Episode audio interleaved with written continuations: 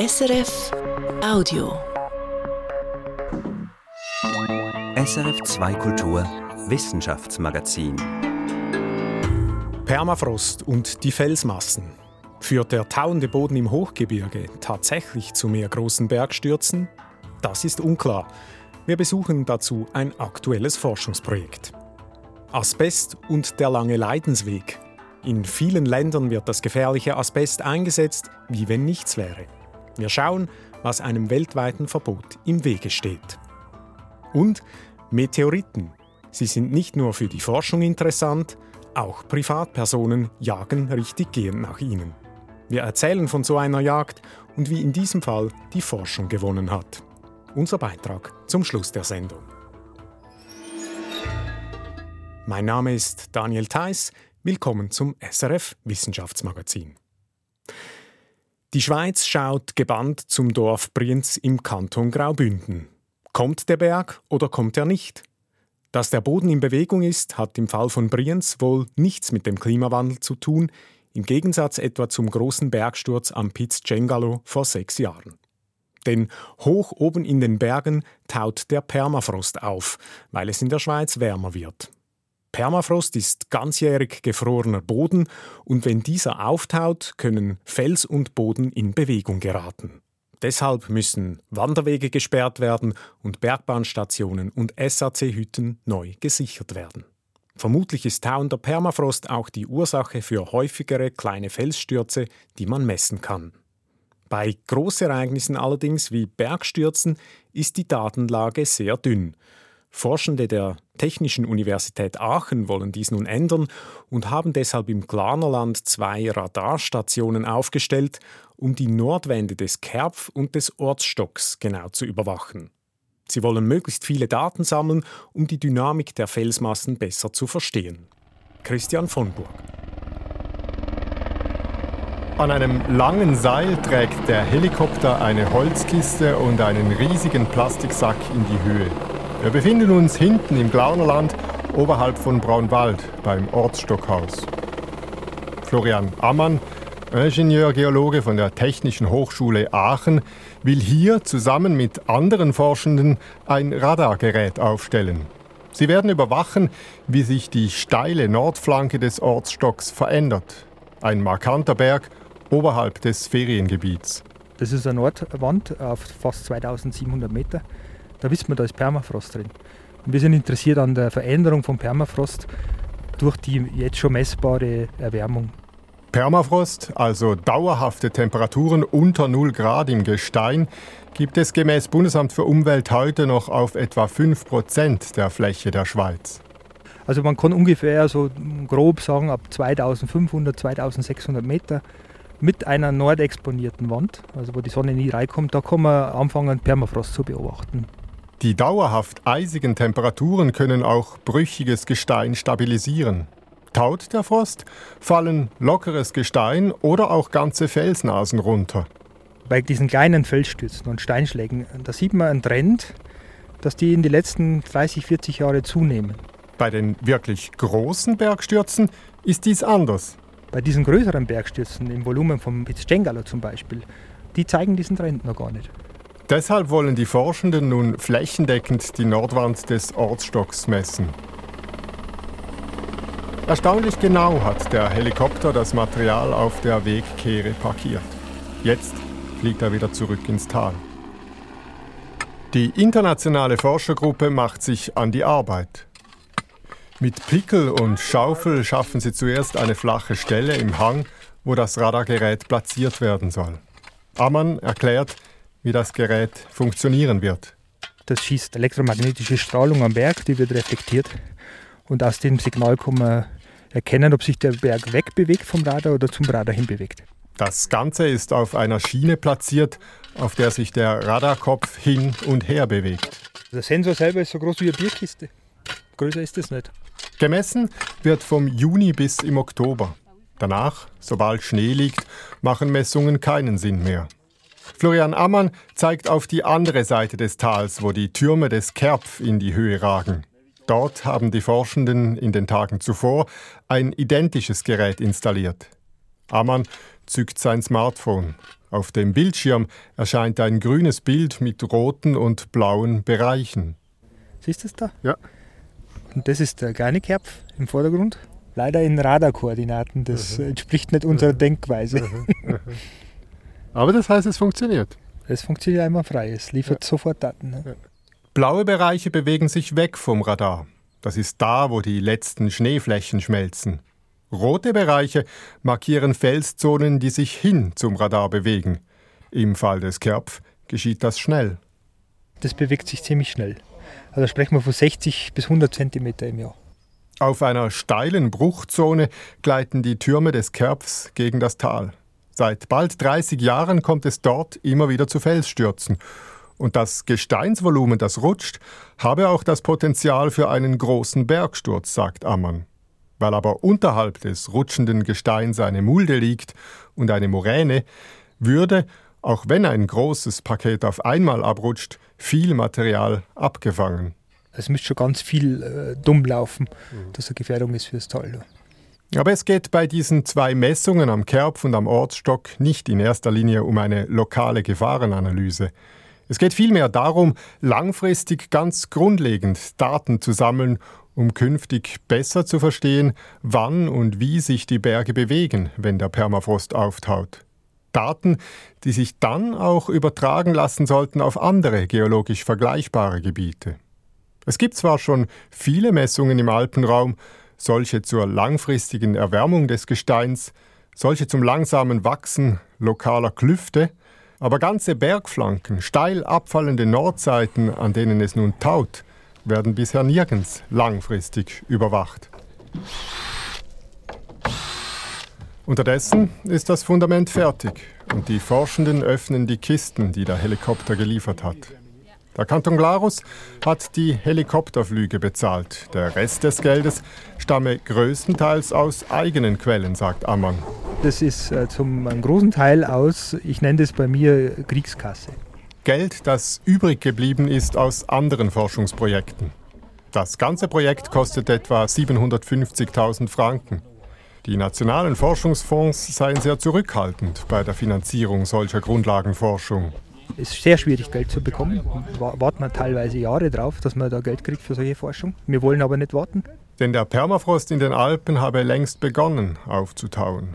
Und wenn man messen wolle, was das mit den Bergen mache, dann müsse man jetzt messen, nicht in ein paar Jahren. Christian von Burg war für uns oberhalb Braunwald im Glanerland. Und jetzt ist Katrin Caprez bei mir im Studio mit den Meldungen aus der Woche. Katrin, was ist wissenschaftlich Interessantes und Relevantes zu uns gelangt? Nun, als erstes eine Studie zu Taurin. Diese Substanz dürfte vielen ein Begriff sein, weil sie in Red Bull und anderen Energy Drinks enthalten ist, mit dem Versprechen, eben die sportliche Leistungsfähigkeit zu steigern. Wir Menschen können diese Substanz auch selber herstellen. Sie zählt zu den Aminosäuren und spielt eine Rolle in verschiedenen Prozessen unseres Stoffwechsels. Und Wissenschaftler vermuten schon länger, dass Taurin beim Altern eine Rolle spielt und allenfalls helfen könnte, das Altern zu bremsen. Ja, das interessiert natürlich alle, oder? Und diese Altersthese, die wurde nun getestet? Richtig. Ein internationales Forschungsteam testete das gerade an verschiedenen Lebewesen. Hefe, Würmer, Mäuse und Rhesusaffen wurden für eine gewisse Zeit mit Taurin gefüttert und dann verglichen mit jeweils einer Gruppe von Artgenossen, die kein zusätzliches Taurin erhalten hatten. Hefen gefüttert, sagst du, sehr schön. Würmer und Mäuse auch. Okay, was ist denn bei den Versuchen herausgekommen? Ja, herauskam, dass Mäuse, die über mehrere Monate mit Taurin gefüttert wurden, deutlich länger leben als ihre Artgenossen. Auch bei Würmern konnten die Forschenden einen lebensverlängernden Effekt feststellen. Die Rhesusaffen lebten zwar nicht länger, blieben mit der Taurindiät aber länger gesund als die Vergleichsgruppe. Das klingt ja im Prinzip vielversprechend. Also, und gerade Rhesusaffen, die gehören immerhin wie wir Menschen zur Familie der Primaten, sind uns also in gewisser Weise schon etwas ähnlicher als die Würmer zumindest.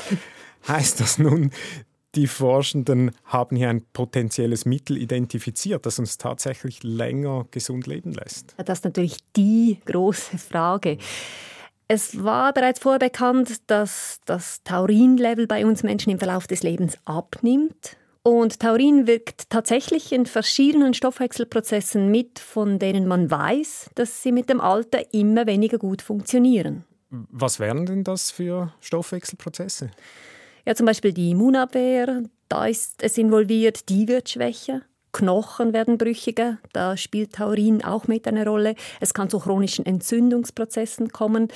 Da gibt es Zusammenhänge überall mit dem Tauringehalt im Körper, aber oftmals ist eben noch nicht abschließend klar, ob Taurin, das mit dem Alter im Körper weniger hergestellt wird, mit eine Ursache für diese Alterungsprozesse ist. Mhm. Da braucht es erst noch Langzeitstudien mit Menschen, die auch sorgfältig mit untersuchen, ob eine Nahrungsergänzung mit Taurin allenfalls nicht auch negative Nebenwirkungen hat. Das ist wirklich die Frage nach Ursache und Wirkung letztlich. Genau. Ähm, ja, in, de, in, diesem Licht ist es also sicher auch keine gute Idee, zum jetzigen Zeitpunkt sich mit Taurin verjüngen zu wollen, bevor diese Fragen nicht näher geklärt sind.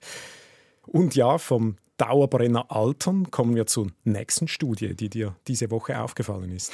Ja, diese Studie schaut drei Jahre zurück auf die Zeit der weltweiten Lockdowns während dem ersten Jahr der Corona-Pandemie.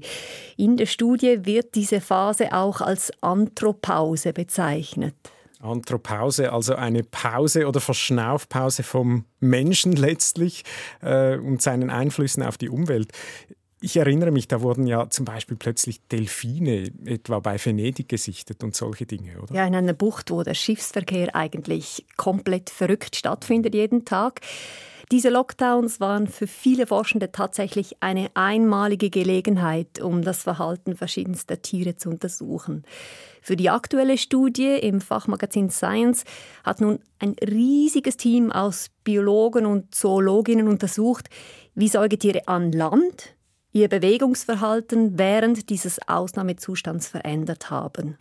Das waren insgesamt mehr als 40 verschiedene Spezies, von den mongolischen Gazellen bis zu kenianischen Löwen und Hirschwild in Zentraleuropa. Insgesamt 2300 Tiere haben die Forschenden mit Hilfe von GPS-Sendern verfolgt. Im Jahr vor und dann eben während der intensivsten Lockdowns im Frühjahr 2020. Also die richtige Idee gehabt, da hinzuschauen. Äh, was konnten denn die Forschenden beobachten? Ja, zum Beispiel begannen die Tiere sehr rasch wieder häufiger Straßen zu kreuzen, ein normalerweise oft gefährliches Unterfangen. Dann beobachteten die Forschenden aber auch Spezies, die während der Lockdowns durchaus kürzere Wege zurücklegten und vermuten, dass bestimmte Tiere seltener aufgeschreckt wurden und flüchten mussten, einfach weil sie seltener vom Menschen gestört wurden. Also zum Teil auch weniger bewegen, also ein durchaus auch uneinheitliches Bild. Ja, und dennoch zeigt die Studie, ich meine, wenn man daran denkt, über 40 verschiedene Spezies gesehen, dazu noch verteilt auf dem ganzen Globus. Eines wird klar, und zwar wie schnell und effizient, dass viele Tiere reagieren und auch davon profitieren können, wenn der Mensch weniger präsent ist. Ja, und zuletzt noch dies, eine Kurzmeldung noch. Tauben können offenbar auch träumen. Zu diesem Schluss kommen Forschende, nachdem sie schlafende Tauben genau untersucht haben. Hirnscans und Infrarotaufnahmen dieser Tauben konnten nämlich zeigen, dass diese Vögel spezielle Schlafphasen mit schnellen Augenbewegungen haben, wie sie auch für intensive und emotionale Träume beim Menschen typisch sind. Die Forscherinnen und Forscher spekulieren sogar, dass die Tauben in diesen kurzen Sequenzen vom Fliegen träumen könnten, okay. weil dabei ähnliche Hirnregionen aktiv waren wie für die Verarbeitung von visuellen Reizen während des Fliegens. Mehr zu diesem Befund der träumenden Tauben gibt es ab sofort online zu lesen unter srf.ch-wissen. Besten Dank, Katrin Kapretz.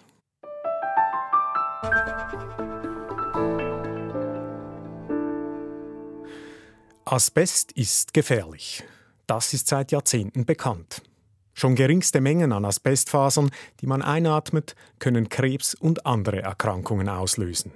Früher galt Asbest aber als Wundermittel und Baustoff, der in Häusern, Schiffen, Autos, aber auch in Radios und Toastern zum Einsatz kam. Seit 1990 ist Asbest wegen seiner Gefährlichkeit bei uns allerdings verboten. Doch die Nachbearbeitung der Asbestkrise dauert bis heute an. Gerade diese Woche etwa wurde ein Gerichtsurteil gegen den Schweizer Asbestunternehmer Stefan Schmidheini bekannt, der in Italien in erster Instanz zu zwölf Jahren Haft verurteilt wurde. Während Asbest hierzulande vor allem ein Altlastenproblem ist, sieht das anderswo aber ganz anders aus. Beispielsweise in Asien, dort wird in verschiedenen Ländern noch immer Asbest in großen Mengen produziert und verbaut. Und dies, obwohl es jahrzehntelange Bemühungen um ein weltweites Verbot gibt. Hören Sie den Beitrag von Felicitas Erzinger. Als Experte für Sicherheit und Gesundheit am Arbeitsplatz bei der Schweizer NGO Solidarswiss hat Bernhard Herold schon oft mit Asbestopfern gesprochen. Zum Beispiel mit einem Mann aus Indonesien, der ihm ein Handyvideo zeigte aus der Fabrik, wo er arbeitet. Darauf zu sehen ein Nebel von Asbeststaub, in dem diese Arbeiter dort arbeiten, ohne jeden Schutz. Also die sind wirklich permanent diesem Asbeststaub ausgesetzt. Der Staub entsteht schon beim Öffnen der Plastikpakete, die das faserförmige Asbest enthalten. In der Fabrik wird es dann hauptsächlich zu Dachplatten oder Wasserleitungen verarbeitet. Nicht nur in Indonesien, sondern auch in Ländern wie Kasachstan, Russland, China, Thailand, Vietnam und vor allem Indien. Dorthin geht etwa ein Drittel der Weltproduktion. Wie bei uns früher auch ist Asbest so beliebt, weil es nicht entzündbar ist, sehr robust und günstig. Es eignet sich unter anderem hervorragend für die Wärmedämmung oder als Brandschutzmaterial.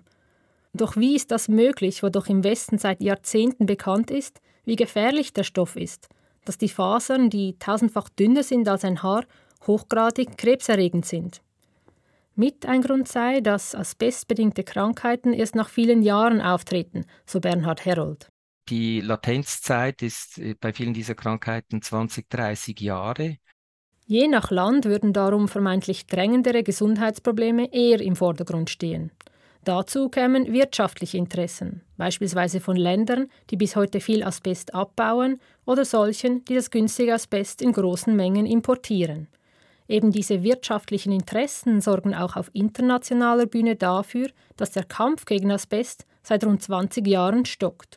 So lange versucht man nämlich schon, Weißasbest, also die meistverwendete Form von Asbest, auf die Liste gefährlicher Stoffe der Rotterdam-Konvention zu setzen. Sobald ein Stoff auf dieser Liste steht, sind die Länder, die ihn exportieren, verpflichtet, die Importländer über die gesundheitlichen Gefahren zu informieren. Frühere Beispiele anderer Chemikalien haben gezeigt, dass das mit der Zeit zu Verboten oder Einschränkungen führt. Doch, so Bernhard Herold, das Problem an dieser Konvention ist, dass sie einen Konstruktionsfehler hat. Eine einzige Nein-Stimme aus den mehr als 100 Vertragsländern genügt, um die Aufnahme eines Stoffes auf die Liste gefährlicher Chemikalien zu blockieren. An der diesjährigen Konferenz Anfang Mai in Genf versuchten verschiedene Länder, darunter die Schweiz, diese Blockade zu lösen.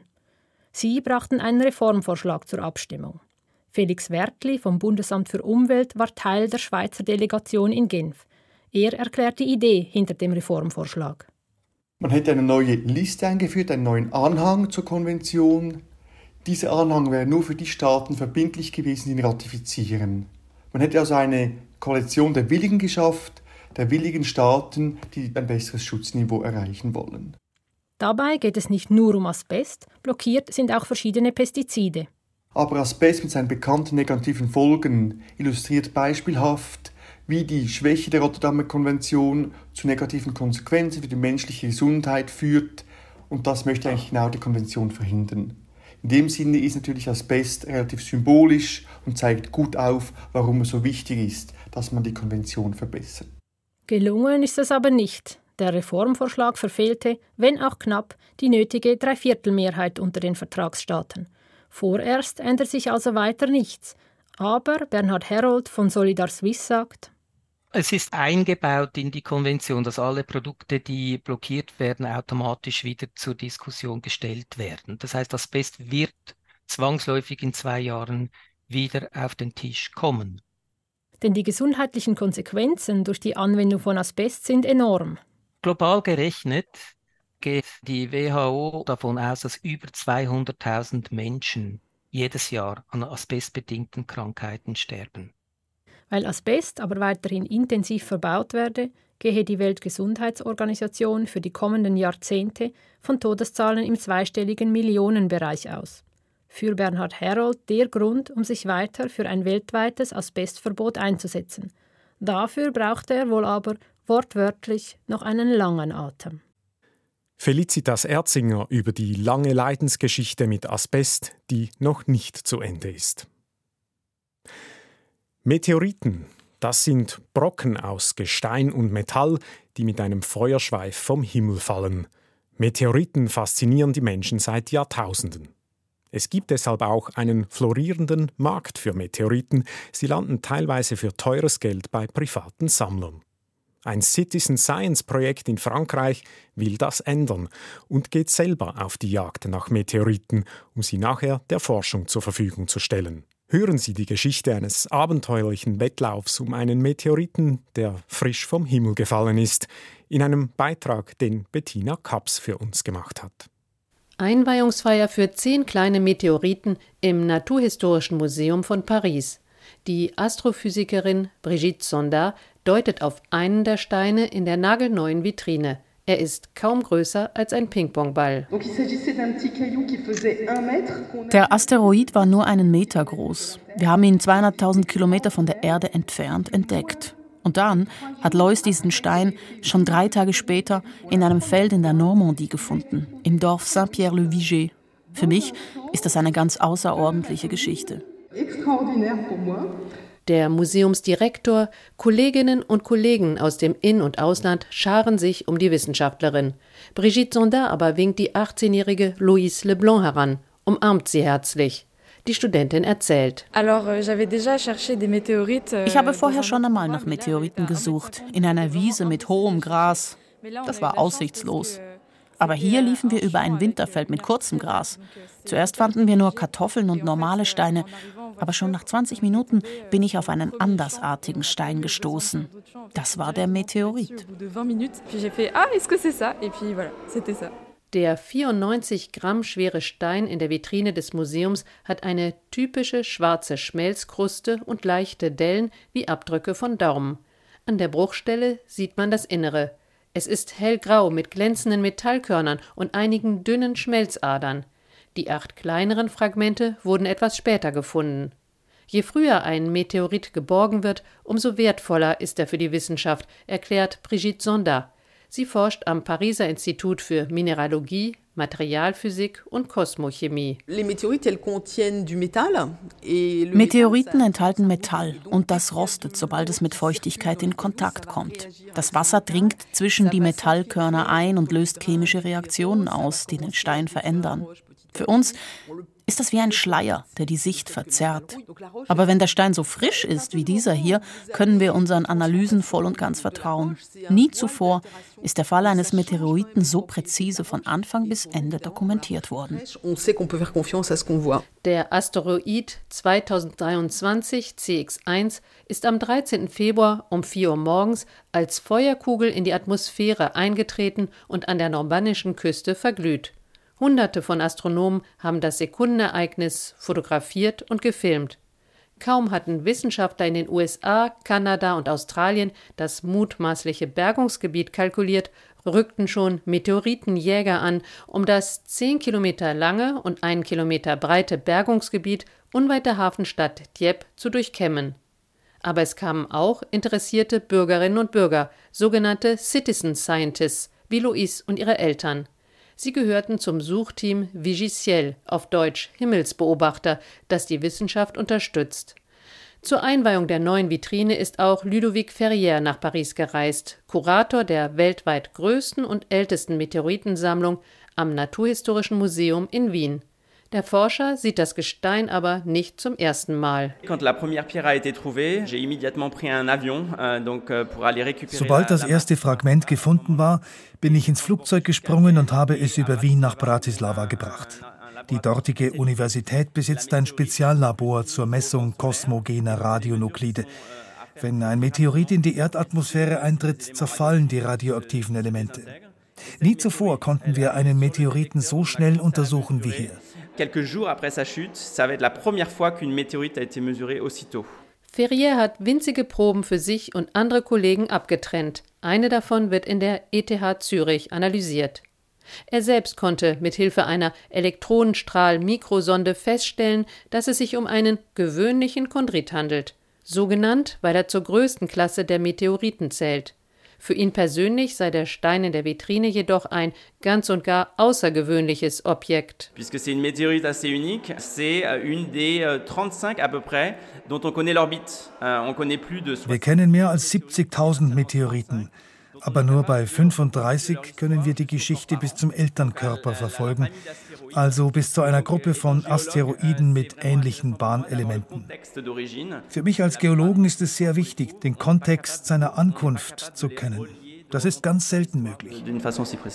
Die vielen Aufzeichnungen erlauben es den Forschern, die Umlaufbahn außerhalb der Erde zu berechnen und die Herkunftsregion des Meteoriten im Sonnensystem zu verfolgen. Das größte Fundstück aber, es wiegt 175 Gramm, ist nur deshalb in Paris, weil ein amerikanischer Meteoritenliebhaber beherzt eingegriffen hat. Bill Bongé ist von Beruf Filmproduzent. Ich traf ein paar Tage nach dem Einschlag in der Normandie ein, zusammen mit einem US-amerikanischen Team.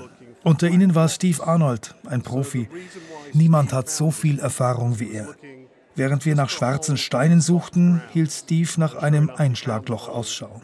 Er fand das Fragment 15 cm unter der Erdoberfläche. Der kommerzielle Meteoritenjäger brüstete sich mit seiner Trophäe im Internet. Dann gelang es ihm, den Stein unbemerkt in die USA zu schicken. Arnold pflegt seine Funde zu zerschneiden und sie stückchenweise zu versteigern für Wissenschaftler wie Brigitte Sondard und Ludovic Ferrier ein unerträglicher Gedanke. Für Bill Bongé auch. Er hat den Meteoriten gekauft, unbeschädigt. Einer britischen Zeitung zufolge soll er dafür mehr als umgerechnet eine Viertelmillion Franken bezahlt haben. Bongé selbst spricht nicht über Geld. Diese Fragmente sind jetzt Teil der französischen Geschichte. Die Menschen werden sich noch jahrhundertelang mit den Informationen befassen, die sie uns liefern. Für mich sind sie wertvoller als Diamanten. Die Steine aus dem All sind 4,6 Milliarden Jahre alt.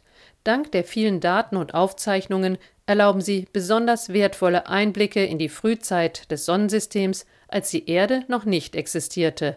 Ganz ohne Weltraummission. Uralte Steine, die auf die Erde regnen, über die Faszination von Meteoriten hat Bettina Kaps berichtet. Und damit sind wir bereits schon am Ende des heutigen Wissenschaftsmagazins. Danke für Ihr Interesse. Bis bald. Produzentin dieser Ausgabe war Katrin Caprez und mein Name ist Daniel Theiss.